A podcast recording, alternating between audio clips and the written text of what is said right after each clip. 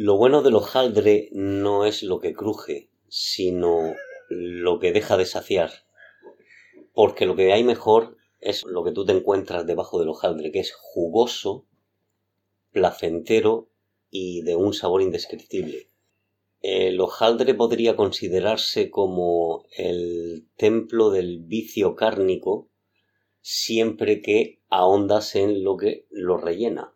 Claro, porque nos podemos encontrar lo mismo jamón york y queso que nata o, chocolate los miguelitos de la roda, ¿no? Todo hojaldre. Pero la base, la base es crujir.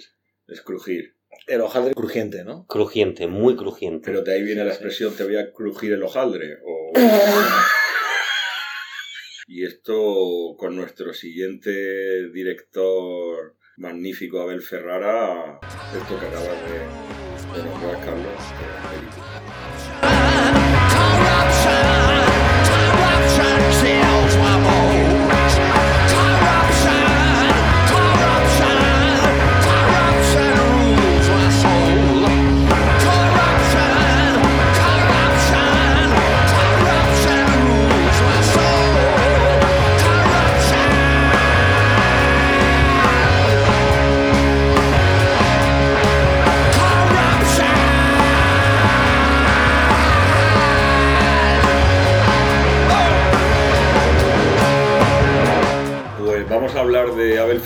Que es, es un director para mí muy, muy interesante, muy interesante, de los, de los más interesantes. Abel Ferrara tiene películas tales como El funeral, La adicción, Rey de Nueva York, Teniente Corrupto, y son todas películas increíbles por el estilo que este director les imprime a todas ellas Personalmente lo que más me gusta es el aspecto un tanto trascendental, filosófico, mm. que siempre, siempre hay en sus planteamientos y en sus personajes. Sí, casi teológico, ¿no? Muy religioso todo. Sí, de una profundidad bastante remarcable. Sí, yo creo que tiene un paralelismo muy claro con Paul Schrader, el que era guionista de Scorsese y que luego hizo pelis.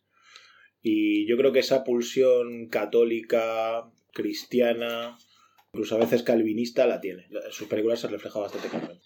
He visto una constante en las películas de Abel Ferrara, que él va argumentando la, la película, comienza con el inicio, desarrollo, y en un momento determinado de las películas sucede una explosión de violencia y además que no va increciendo, sino que sucede de repente, sí, yo creo que inesperada.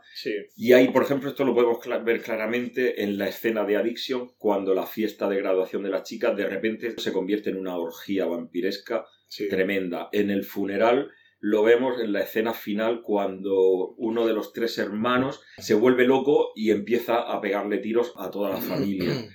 Y en la película El Rey de Nueva York, cuando hacen el negocio más grande de la venta de un montón de kilos de droga y se arma ahí un tiroteo brutal con persecución de coches incluida. Abel Ferrara tiene ese, estilo, ¿no? Él va desarrollando la película, pom, pom, pom, y en un momento dado te deja caer la, la bomba ahí sin, sin aviso y sin anticipación ninguna. Tiene un estilo muy peculiar y muy sugerente. Sí, eso tiene que ver mucho con el tono, como he dicho antes, calvinista de las películas que tiene que también refleja Paul Schrader en sus películas, porque de hecho Taxi Driver tiene este funcionamiento un poco. Tanto a Abel Ferrara como a Tarantino también al inicio de los 90, sobre todo con Reservoir Dogs, se les llamó los hijos de Scorsese. Eh, es verdad que Ferrara siendo mayor y teniendo mucho más bagaje cinematográfico, pero yo creo que hasta los 90 o la década de los 90 él no, empezó a realizar sus verdaderas obras maestras. ¿no? Y es lo que tú dices, esta pulsión violenta que llega repentinamente, sobre todo al final de las películas, donde muere hasta el apuntador, todo de una manera así entre calvinista y ultra shakespeariana al estilo Hamlet, yo creo que tiene una clara similitud con las obras de Paul Schrader, ¿no? Y se comunican muy bien entre ellos, entre las dos películas. Entre Taxi Driver, por ejemplo, y Funeral o, o lo que tú has dicho, The Addiction. Es curioso como él empezó haciendo The Driller Killer, que es la primera película que hizo, El asesino del taladro. Él mismo hace el personaje. Y es curioso como ya ahí se intuye y se ve esa característica que tiene siempre sus películas como de, de desquiciamiento, ¿no? Un desquiciamiento que a mí me gusta mucho porque casi siempre está contenido. Y eso está muy bien, porque hay veces que hay películas desquiciadas de por sí. Como en la de Tarantino quizás eso es bastante... Puede ser, sí, en la de Tarantino eso suele pasar, pero que digamos que no tienen ese parón reflexivo ese es el punto filosófico que te digo que, que, él imprime a, todas sus películas, sus razonamientos, en The Funeral, la tradición italiana, la, costumbre, la familia. Sí, pero sin mitificar, sin mitificar. Mm. Es decir, él todo lo que hace, lo hace desde un punto de vista, como tú has dicho antes, filosófico casi teológico, pero nunca mitifica el personaje. Es decir, él no transforma nunca al personaje en un mártir de la, de la propia historia, sino que el sentido de culpa siempre tiene algo que ver, ¿no? Y el sentido de culpa y esa culpa, digamos, medio colectiva que tienen todos sus personajes en las películas, tiene luego la redención casi siempre en la violencia absoluta. Y eso es muy interesante para mí por, porque precisamente se desmarca del tono hollywoodiense de o violencia por violencia en general, dentro de las películas más o menos indies o llamadas independientes de una manera así un poco gratuita, o dentro del mainstream, ¿no?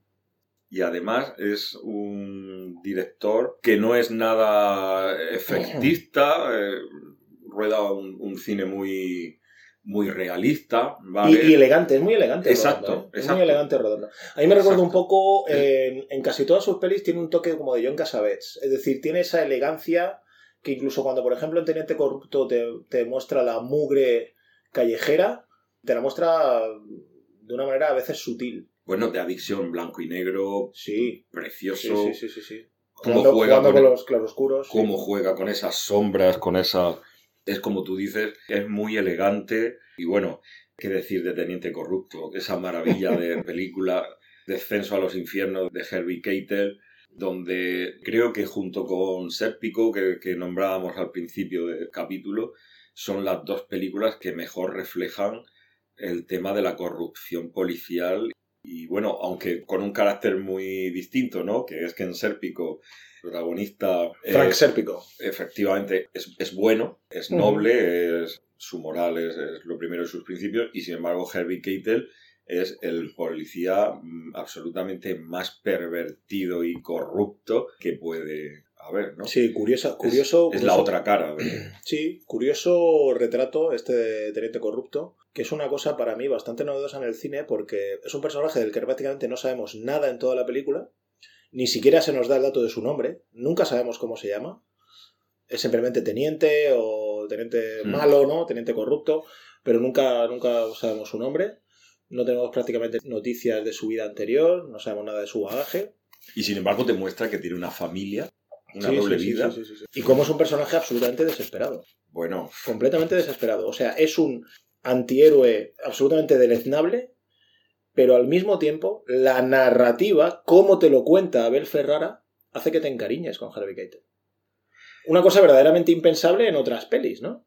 Pero él hace que cojas una cierta distancia y veas como este hombre es una especie de mártir de su culpabilidad y estas escenas, digamos, oníricas en las que se encuentra con Dios, literalmente, con Jesucristo. Cuando está drogado. sí, y, que, y que Jesucristo no le habla. Es decir, este, lo que hablábamos antes, esta pasión que siente Abel Ferrara por el existencialismo y este silencio de Dios. Es decir, no hay una respuesta.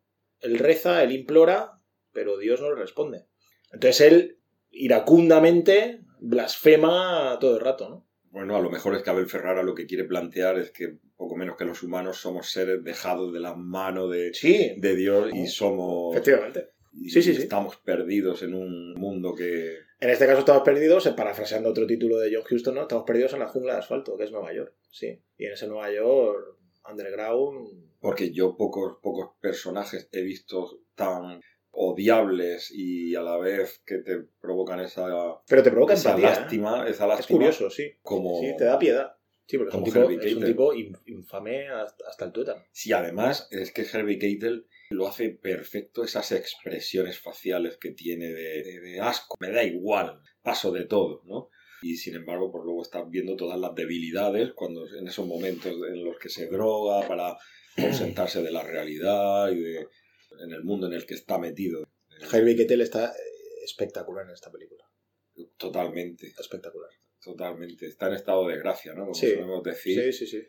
La, escena de las chicas en el coche y él ahí en la ventanilla. Bueno, sí, la masturbación, eso es tremendo. ¿eh? Bueno, es, que no se me ocurre otro actor capaz de imprimirle a esa Pero fíjate, esa, no sé, en el capítulo anterior... Tan surrealista, ¿no? sí, sí, sí, sí. Igual que en el capítulo anterior hablábamos de Ducagnu y de cómo el uso de la narrativa estaba, digamos, por debajo del uso del estilismo o de la estética. Eh, precisamente con Ferrara en sus pelis ocurre lo contrario, yo creo. Él siempre le da importancia prioritaria a la manera de contar las cosas y a contarte la historia. Y esta escena de la masturbación de Harvey Keitel, del teniente corrupto, con estas dos adolescentes en el coche, es paradigmática de esto. Porque realmente él se inventa una mamada que una de las amigas no ve porque está de espaldas y el espectador ve toda la escena, que es incluso mucho más perversa, porque él, él lo que hace es violar básicamente a esta chavala sin tocarla. Mm. Y la viola con el poder que le da de la, de, la, autoridad policial, de la placa. Correcto. Claro, en esta escena, de esa manera contada, hay tal cantidad de información. Y de violencia. Y de violencia, sí, sí, de todo lo que tú quieras. Incluso de disgusting, ¿no? Dicen los, ingleses, ¿no? De cosa realmente repulsiva, que para mí solo esta escena ya es bastante superior a todo lo que hemos estado hablando en el podcast anterior de, este nuevo cine extremista francés, ¿no? Por eso a mí me interesa tanto Abel Ferrara, porque él es capaz de contar la historia mm, narrándola de una manera precisa a través de las imágenes que él cree necesarias.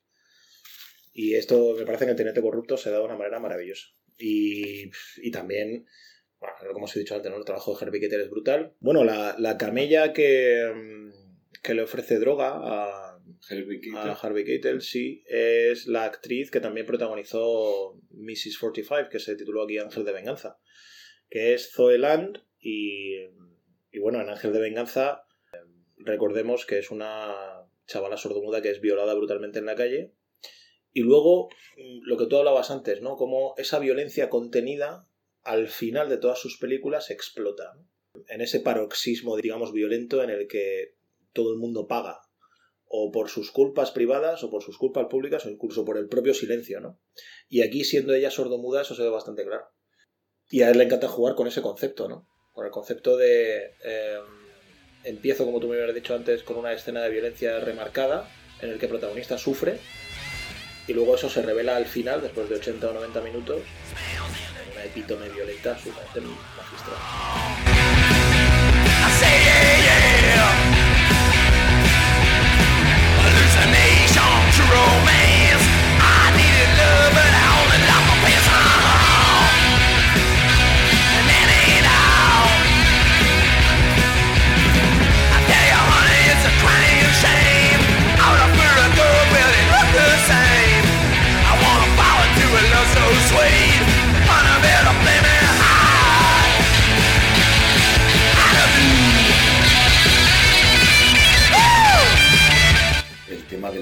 Familia, el tema de la vida correcta, los lazos familiares. Creo que es un. Pero, pero la familia mm, siempre es un terreno para ver Ferraro un poco escabroso, ¿no?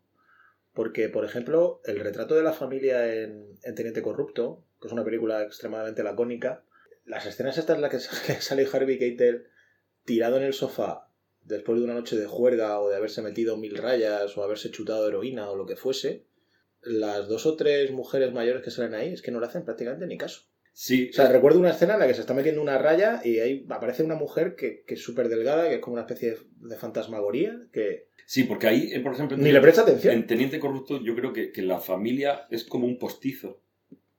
Sí, exacto, es, sí, sí, sí. Un, es un postizo necesario, social. Eh, exacto, porque es eh, exacto, social, sí, sí, sí. Es algo como, sí, meramente artificioso para, sobre todo, cuando la... Justificar la, imagen, ¿no? Sí, y cuando la cría va a hacer la comunión, ¿no? Sobre todo. Efectivamente. Para aparecer ahí de repente, cuando la cría va a hacer la comunión, pues aparece de repente toda la familia y parece como la típica familia italoamericana, que aparece junta, que no sé qué. Pero claro, parece que ni lo conocen, ni él tampoco tiene pinta de parecer mucho por casa. Y cuando aparece está en un estado absolutamente deplorable. No le hace ni caso a la cría pequeña que hay por ahí en el salón. y, sin, y, sin, embargo es un director que tiene detalles muy sutiles. Por ejemplo, en el funeral hay uno de los planos que te enfoca la mesa con la comida ¿Y qué hay en la mesa con la comida? Hay canolis italianos. Y se queda la cámara ahí varios segundos enfocando los, los canolis, ¿no? Y dices, bueno, esto creo que es un director que estudia mucho las tomas, los diálogos, es, muy atractivo. Por eso es lo que hace interesante a El Ferrara. Sí, sí, sí, sí. Y yo vuelvo a, lo teológico, porque él muestra este silencio de Dios ya no solo como parte de que quizás Dios no exista o que quizás Dios pase de nosotros, al estilo del universo, ¿no? O al estilo del, de la naturaleza o lo que sea, o del cosmos, ¿no? Que somos unas pulguitas, ¿no? Sino que tampoco lo merecemos, ¿no? Porque me acuerdo que en el funeral, Anabel Sciorra, que hace un papelazo tremendo, una actriz muy infravalorada y que, ha tenido, y que una carrera así un poco bastante corta en general, para lo que podía haber sido. Que la gente quizás la recuerde por el papel que hizo en, en Los Soprano, como amante de Tony Soprano. Pues esta mujer, que creo que hacía de Jean en la, en la peli, decía, ninguno de vosotros es lo bastante civilizado como para creer en Dios. A una familia hipercatólica, como era la familia del funeral, y toda la americana y tal. Y ella expresaba muy bien esa imposibilidad tanto de comunicarse con, Dios como de creer en ellos, porque son todos una pandilla de criminales, ¿no?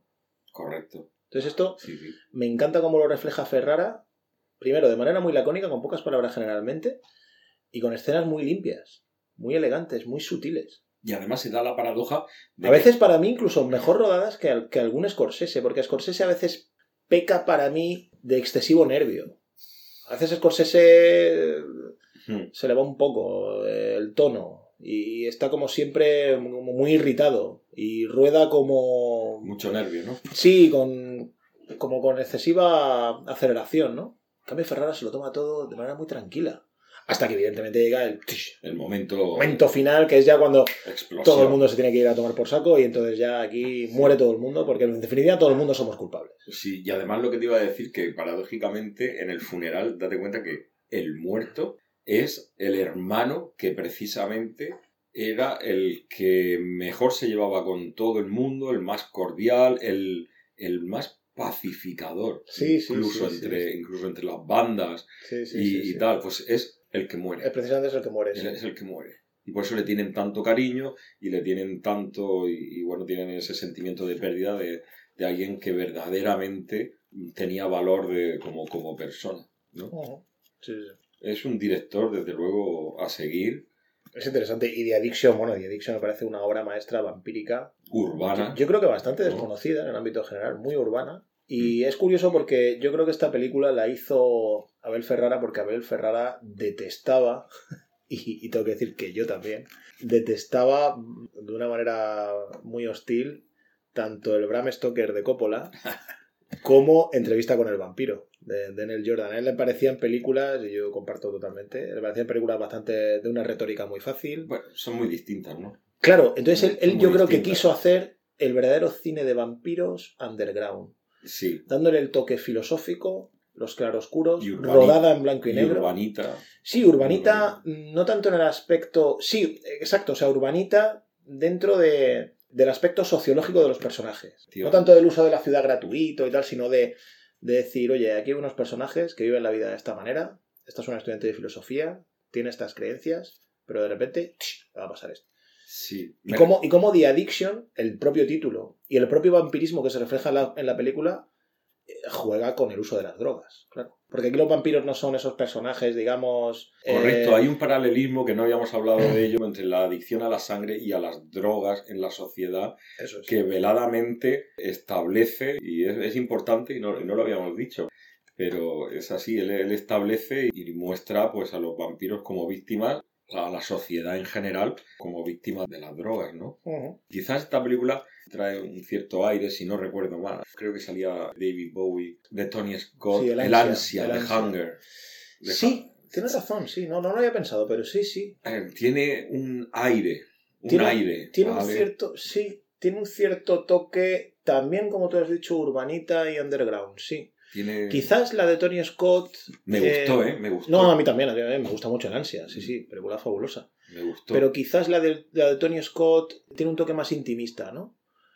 Em, en, el, sentido de que no es tan analítica, me refiero. tiene, un toque, tiene un toque más, más, teatral, más analítica en cuanto a los personajes y tal. The Addiction es, tiene más amplitud, yo creo. Con el uso de. Del, Una crítica social. Sí, con el uso de las imágenes del, del holocausto, etcétera. O sea, todo eso yo creo que trata de trascender un poco el, mero hecho de. Totalmente. Pero, pero sí, sí, tiene, tiene, cierta, tiene cierto paralelismo. Un aire, un aire ahí. Sí, tiene cierto paralelismo. Hombre, yo sobre todo con la que la veo es con La Hora del Lobo de Inman Berman. Yo creo que tiene, esa sí que tiene ahí un cierto toque con, con The Addiction tremenda, ¿no? De, un cine de terror, pero no solo de terror con pulsiones violentas cara a la galería, sino de terror interno, ¿no? De decir, y es que la humanidad sufre, ¿no? Y el ser humano sufre internamente. Sí, e, es curioso cómo utiliza estas imágenes que tú dices de, del holocausto, de los cadáveres, para mostrarnos el horror de, de lo que somos capaces los seres humanos y lo cual también nos puede llevar... No, hay concesión, no, no hay romanticismo que sí es lo que tiene en Entrevista con el vampiro y el Drácula de Bram Stoker, ¿no? No la novela, sino el, la, la, versión de Coppola. Que sí tienen un cierto romanticismo un poco naif en el que caen. Es que me, me, parecen estilos tan distintos. Sí, por eso, por eso. La de Coppola es para disfrutarla visualmente. Sí, es pura estética. pura estética para mí. y Neil Jordan. Una estética preciosa. Sí. bonita. Y la película de Neil Jordan, pues es, es, pura retórica, ¿no? Neil Jordan la tuvo que hacer ahí regañadientes. Bueno, Este es el cine que tiene Abel Ferrara, que te hace pensar, ¿no? Por ejemplo, lo que te decía de las imágenes del holocausto que nos la muestra. Porque te puedes llegar a plantear cuestiones como: ¿es que acaso son los vampiros peores que los humanos? ¿Vale? Porque si te está mostrando unas imágenes, además, imágenes reales de acontecimientos que sucedieron en la Segunda Guerra Mundial, luego te muestra a los vampiros y sus necesidades, ¿no? Alimenticias. Entonces, ¿por qué son peores los, los vampiros que, que los, que los humanos después de lo que son capaces de hacer. Estas cuestiones tan interesantes, yo creo que pocos directores son capaces de plantear. De hecho, la escena de cuando Anabel Siorra que sale también en The Addiction, maravillosa actriz, a recomendar. Cuando le muerde por primera vez a Lily Taylor, Lily Taylor le dice, me voy a poner enferma ahora, y le dice la otra, no En el callejón, cuando Sí, le dice, me voy a poner enferma ahora, y dice, no más de lo que estabas. Fíjate. Es decir, ahí está, el, el, concepto es ese, ¿no? El concepto es, ¿qué te pensabas? ¿Que estabas sana o qué? Viviendo en el mundo que vives. Sí, bueno, que... No Estaba verdaderamente podrida. Sí. Yo te doy... Podrida por, pero por la sociedad en la yo que te doy, yo te doy otro concepto de la podredumbre. A ver qué tal. Sí, que en verdad eh, Christopher Walken es ella cuando le dice yo, yo te empujé en un callejón. Sí. Tal, como que Christopher Walken es, capaz de convertirse, transmutarse. Es un ser superior. Como, el príncipe de los Como el príncipe de los... Exacto, el príncipe de las tinieblas. Que esto nos lleva al... Bueno, estamos haciendo aquí un poco Cuando dice, tú no sabes nada, tú tal, yo soy capaz de ayunar, yo soy capaz de... O sea, él es el príncipe de, de, las, de las tinieblas. Sí, que esto nos lleva al rey de Nueva York, ¿no? Donde Christopher Walken está inmenso. Bueno, eh, Frank White. Frank White. Frank White, qué, grande Frank White. Está inmenso, ¿no? Está, es, es, total, es total. Eh, Me dijiste que te encantó, ¿no? La película. Las veces que la he visto, la he disfrutado muchísimo porque esa manera de, contarnos las bandas, una más dinámica, menos trascendente. Sí, exacto. Fíjate, yo creo que es una película más puramente gangsteril. Sí. Y bueno, refleja más bien la visión gangsteril que tenían, ¿no? Muchas películas de, de... No tanto quizás de los años 50, pero sí de los 70, ¿no? Sí. De esta exploitation que se hizo del mundo de Lampa, ¿no? Pero también volvemos un poco a lo que hablábamos. Me esa, recuerda esa elegancia y esa limpieza en cuanto a la imagen que me, me, recuerda a Carlitos Way. Sí, sí. Ese estilo de... Ese, estilo de película. Sí, tienen, tienen parecido, sí, sí, es cierto. Sabes buscar paralelismos. Este, ese estilo ahí y es muy entretenida pues eso, no es profunda, pero es que te tiene enganchado. Es, menos teológica, es menos católica, tiene menos pulsión católica o cristiana que las otras, yo creo. Es una película como más eh, fundamentada en el... En sobrevivir. Exacto. Sobrevivir en el barrio, ¿no? En, en, defender tu parcela de poder. Unas actuaciones un poco... Lawrence Fishburne, ahí se ve de jovencito, un poco sobreactuado, pero bueno, que le dan a la película ese, toque dinámico y pero desenfadado. Es que, sí, es una película que tiene un poco, sí, exacto, ese toque de un poco desenfadado, ¿no? Más, más, que la, más que las otras. Aquí es cuando él empieza a hacer el cambio, porque hay que recordar que él al principio hace de Drill el Killer, él mismo lo interpreta y tal, que no viene a ser más que un slasher, con cierta profundidad, ¿eh? Es un slasher, pero con cierta profundidad. Luego hace Gel de Venganza, donde Zoeland es violada, sordomuda y luego pues ella se venga de, de todos los hombres asesinando uno por uno a todo, a todo bicho viviente. Y luego él pasa un periodo extraño en el que yo creo que filma incluso episodios de Miami Vice, de corrupción en Miami, y de la televisión y todo esto. Y eso le lleva luego a hacer una película para mí menor, que es Fear City, y luego la más comercialilla, que es China Girl. Una película así más comercial, que no tiene para mí mucha trascendencia. Y en el 90, justo aquí, hace el en Nueva York, que no tiene esa pulsión cristiana o católica que van a tener las otras, pero en la que ya empieza a verse un poco ese tratamiento formal que él hace, ¿no? Sobre todo de la imagen, de la elegancia, la limpieza con la que rueda, mm. eh, esas cuestiones tan típicamente ferrarianas. Bueno, hemos hablado fundamentalmente de las obras de Abel Ferrara que más nos interesan, que son las de los años 90 fundamentalmente, del 90 al 96. Es verdad que entre medias hizo una versión de Body Snatchers, de los ladrones de, la invasión de los ultracuerpos, que está bien, ¿no? Para mí la mejor es la, primera, la de Don Siegel, pero tanto la de los 70 de Kaufman como esta de, Ferrara está bien. Esta es la filma dentro de una, de una unidad militar o algo así, dentro de un campamento militar. Y la verdad es que le da otro toque, pero vamos, es básicamente lo mismo. Una novela de Jack Finney que siempre ha tenido buenas versiones cinematográficas, la verdad. Justo después de Teniente Corrupto hace otra película con Harvey Keitel y con Madonna, que a mí Madonna como actriz me parece lo, peor. Pero en esta película está bastante bien ella. Y hace. Harvey Keitel hace un trasunto de personaje del propio Abel Ferrara, que están rodando una película. Es que no sé ni siquiera si se ha estrenado en España esa película o se estrenó a lo mejor en televisión o algo. Pero Dangerous Game se llamó y es una película muy interesante a revisar. ¿eh? Es un meta-retrato dentro del mundo del cine, cómo están rodando la película. Harvey Keitel hace de Abel Ferrara. Madonna de la actriz. Creo que sale por ahí también la mujer de Abel Ferrara haciendo algún papel. O sea que es una película interesante a tener en cuenta. Y luego ya a finales de los 90, cuando yo creo que va entrando un poco en declive, hace dos obras que son interesantes. Hace una que se llama The Blackout, creo que aquí se llamó Oculto en la Memoria, del 97, y es una película en la que precisamente sale Claudia Schiffer como actriz. Y es una película que para mí está en la frontera entre lo ridículo y lo... Lo grotesco. y lo grotesco, sí. Pero tiene esa pulsión de, de Abel Ferrara. Eh, Matthew Modine hace de un, no me acuerdo si era director o actor de Hollywood y tal, que está metido en mil historias de drogas, de ludopatía, de movidas y tal. Y entonces llega un momento en que no sabe si ha cometido un asesinato o no, si el asesinato ha sido una exnovia o no, y digamos que se refugia en, en, su propia ignorancia. Entonces se llama The Blackout, que es algo así como amnesia o el apagón, ¿no? Y a través de imágenes que él ha ido grabando en VHS y todo eso va como reconstruyendo.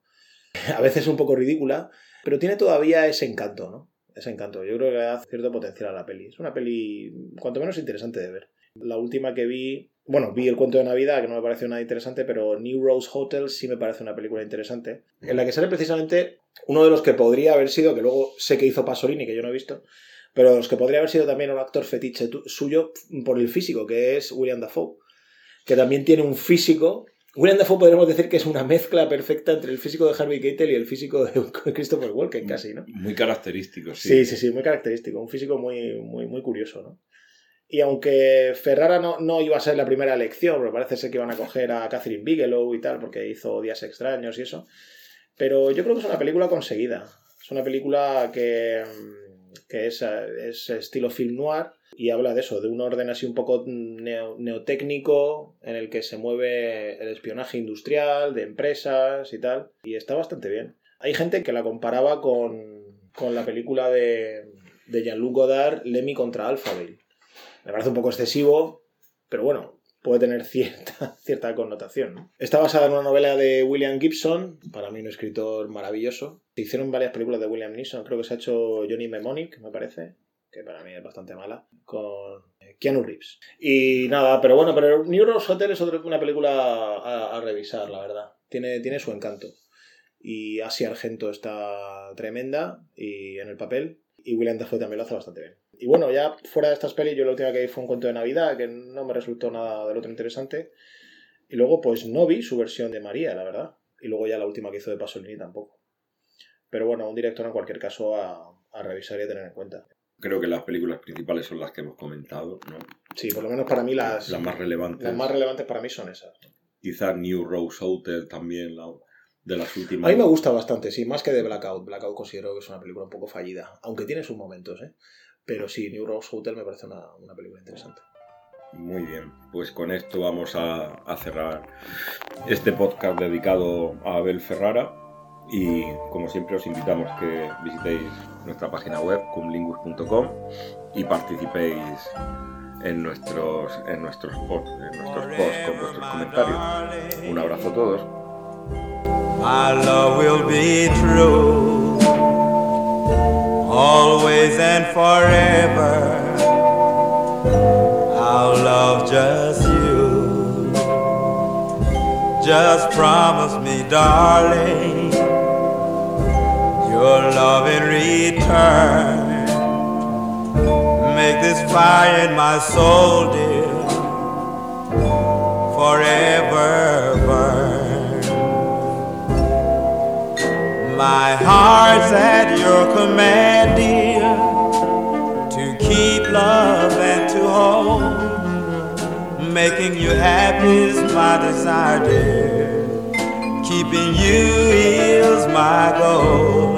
I'll forever love you the rest of my days.